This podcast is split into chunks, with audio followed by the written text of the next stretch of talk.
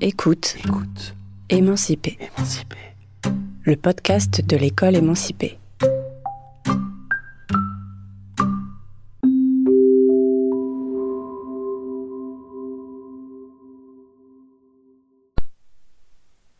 Interview de Michael Zemmour, économiste à l'université Paris Panthéon-Sorbonne, réalisé par Arnould Malézier. Cet entretien a été publié dans le dossier sur les retraites du numéro 98 de la revue École émancipée. Les voix que vous entendez sont celles de militantes de l'école émancipée. Comment lisez-vous le rapport du corps paru en septembre?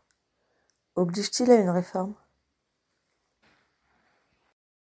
Rapport du Conseil d'orientation des retraites, le corps, comporte des petites imprécisions méthodologiques liées aux projections du gouvernement, mais globalement, il dit la même chose que les précédents.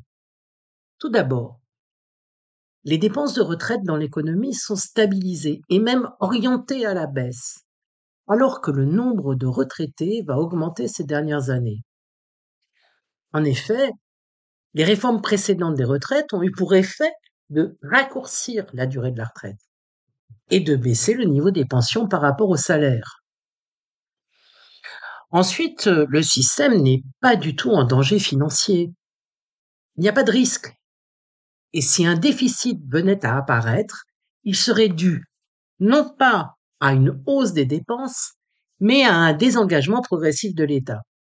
Ce dernier souhaite mettre en œuvre son désengagement à partir de la baisse du nombre de fonctionnaires qui va diminuer le montant des pensions versées. Il souhaiterait donc profiter de cette occasion pour également diminuer sa contribution générale au système de retraite. Comment se traduirait concrètement ce désengagement de l'État? L'État contribue au système des retraites à plusieurs titres. Il paye les pensions de ses propres retraités et verse des subventions d'équilibre à un certain nombre de régimes. Il serait envisageable également qu'il verse des subventions à l'ensemble des régimes par solidarité. Ces derniers mettent déjà en œuvre de leur côté une forme de solidarité avec, par exemple, le régime général qui finance le minimum vieillesse. Ce soutien de l'État aux autres régimes a toujours existé, pour des raisons démographiques, mais pas que. Le déficit projeté par le corps se place dans l'hypothèse où l'État baisserait ainsi ses dépenses de retraite et où le privé garderait ses taux de cotisation. C'est-à-dire que si on maintenait globalement au niveau national le même niveau de recettes qu'actuellement, ce déficit annoncé n'adviendrait pas. Par quels moyens pourrait-on résorber, empêcher ce déficit Le déficit annoncé euh, survenait, il serait quasiment de l'épaisseur du trait. De quoi le tolérer pendant plusieurs années et le rembourser plus tard sans problème. Mais on pourrait surtout chercher à le réduire par différents moyens. Une hausse des cotisations, une baisse des pensions ou des mesures d'âge ou de durée de cotisation. Parmi ces trois leviers, la hausse des cotisations nécessaires pour le réduire serait très faible, de l'ordre de 0,15 points par an pendant 5 ans, à répartir entre employés et employeurs-employeuses. C'est-à-dire deux fois moindre et pendant deux fois moins longtemps que les hausses de cotisations dans la fonction publique de 2010 à 2020. On pourrait également réduire les exemptions de cotisation. Par exemple, dans le privé, 9% de la, masse salariale, l'épargne salariale, la prime Macron, etc., ne génère pas de cotisation pour les retraites. Ce sont des revenus qui ne créent pas de droits pour les salariés, ni de recettes pour la protection sociale. Par contre, actionner des mesures d'âge ou de durée de cotisation serait clairement le moyen le plus brutal en concentrant les économies sur des personnes proches de la retraite.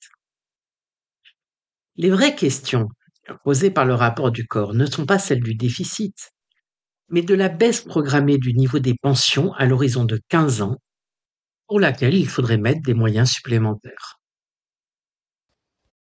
Justement, pour financer des mesures permettant d'améliorer le niveau des pensions et de s'attaquer aux inégalités, quels seraient les leviers supplémentaires? Gros enjeux se posent au système de retraite.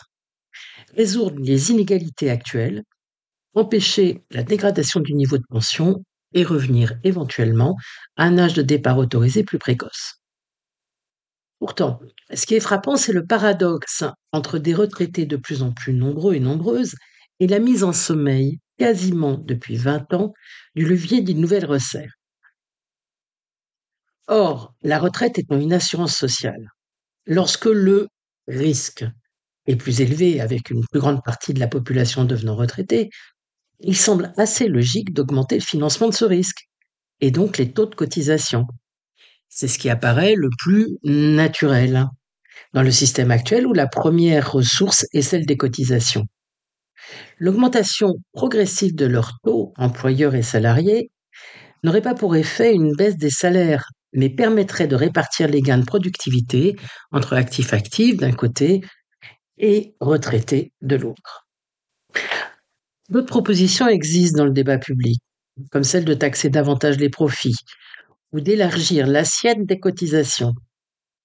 Mais ce ne sont pas des modes de financement traditionnels du système de retraite. À cadre constant, les retraites étant une répartition du salaire, il semble assez logique d'utiliser l'outil des cotisations pour les financer. Mais il est possible également de considérer que les retraites sont finalement une dépense publique, comme une autre, et d'imaginer d'autres formes de financement. Ce sont des questions de choix politique. Le déficit prévu étant minime et même largement évitable, quel est donc le but poursuivi par le gouvernement avec cette réforme?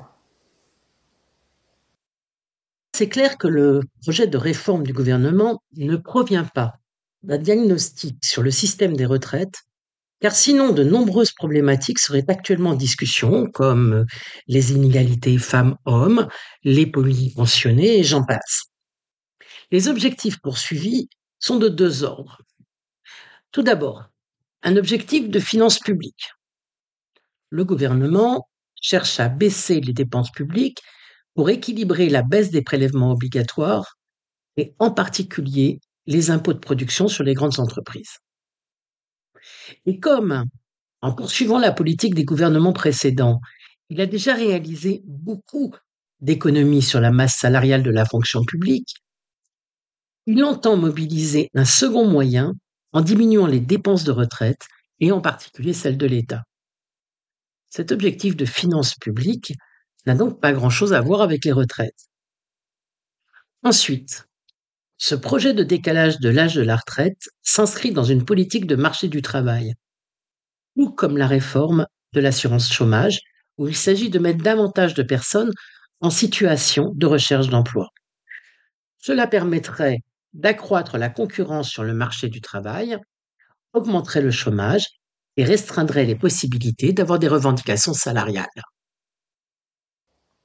Emmanuel Macron met en avant le minimum de pension à 1100 euros. Quels impacts aurait cette réforme sur les inégalités existantes? Envisagée par le gouvernement n'est pas centrée sur la résorption des inégalités. Au contraire, elle aggraverait la situation de certaines femmes en diminuant les majorations de pension pour enfants en cas de recul de l'âge ou en augmentant les effets de la, des cotes en cas de hausse de la durée de cotisation. Et sur le minimum de pension à 1100 euros, il faut lire les petits caractères autour du slogan. Déjà, viserait-il tous les retraités ou serait-il limité aux nouveaux et aux nouvelles? De toute façon, ce minimum ne concernerait que les carrières complètes, déjà très proches des 1100 euros. Cela laisserait de côté le véritable problème actuel, avec plus de 30% des retraités et même 50% des femmes ayant des pensions inférieures à 1000 euros. La plupart d'entre elles et eux ayant des carrières incomplètes, elles et ils ne seraient pas concernés. Pourtant, très simplement, afin d'améliorer immédiatement leur situation. Il suffirait d'activer les minima de pension et de vieillesse dès l'âge de la retraite, au lieu des 65 ou 67 ans requis actuellement, tout en les individualisant, car ils sont aujourd'hui familialisés. Quelles seraient les conséquences concrètes du décalage de départ à la retraite, en plus de la situation des femmes pour qui la majoration des trimestres serait diminuée? Des personnes resteraient en emploi deux années supplémentaires, ce que les salariés ne souhaitent pas, travail étant dur et la retraite protégeant d'une dégradation de la santé. Et pour toute une autre partie de la population, en particulier les ouvriers et ouvrières, cela se traduirait surtout par un allongement de la période entre l'emploi et la retraite, une période déjà relativement longue actuellement. En effet, près de 4 personnes sur 10 ne sont pas en emploi au moment de prendre leur retraite. Elles sont au chômage, au RSA, en invalidité, congé de maladie. Le passage de 60 à 62 ans a déjà prolongé d'autant cette situation pour nombre d'ouvrières et ouvriers. Cette réforme entraînerait une précarisation des seniors qui sont déjà en dehors de l'emploi à 62 ans. Quelques chiffres pour finir. Selon le rapport du corps de 2022 et tous les chiffres étant par mois et par unité de consommation, 10% des retraités ont un niveau de vie inférieur à 1128 euros. Un, une retraitée sur deux perçoit moins de 1878 euros. 10% des retraités ont un niveau de vie supérieur à 3220 euros. Retrouvez l'ensemble des contenus publiés par l'école émancipée dans sa revue et sur son site écoleémancipée.org. Merci à Samuel Hirsch, créateur du jingle de ce podcast. Écoute, Écoute, émancipé. émancipé. Le podcast de l'école émancipée.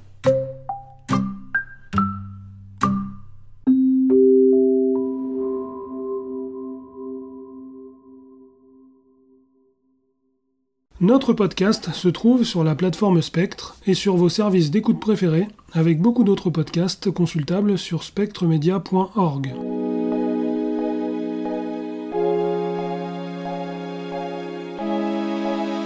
Spectre.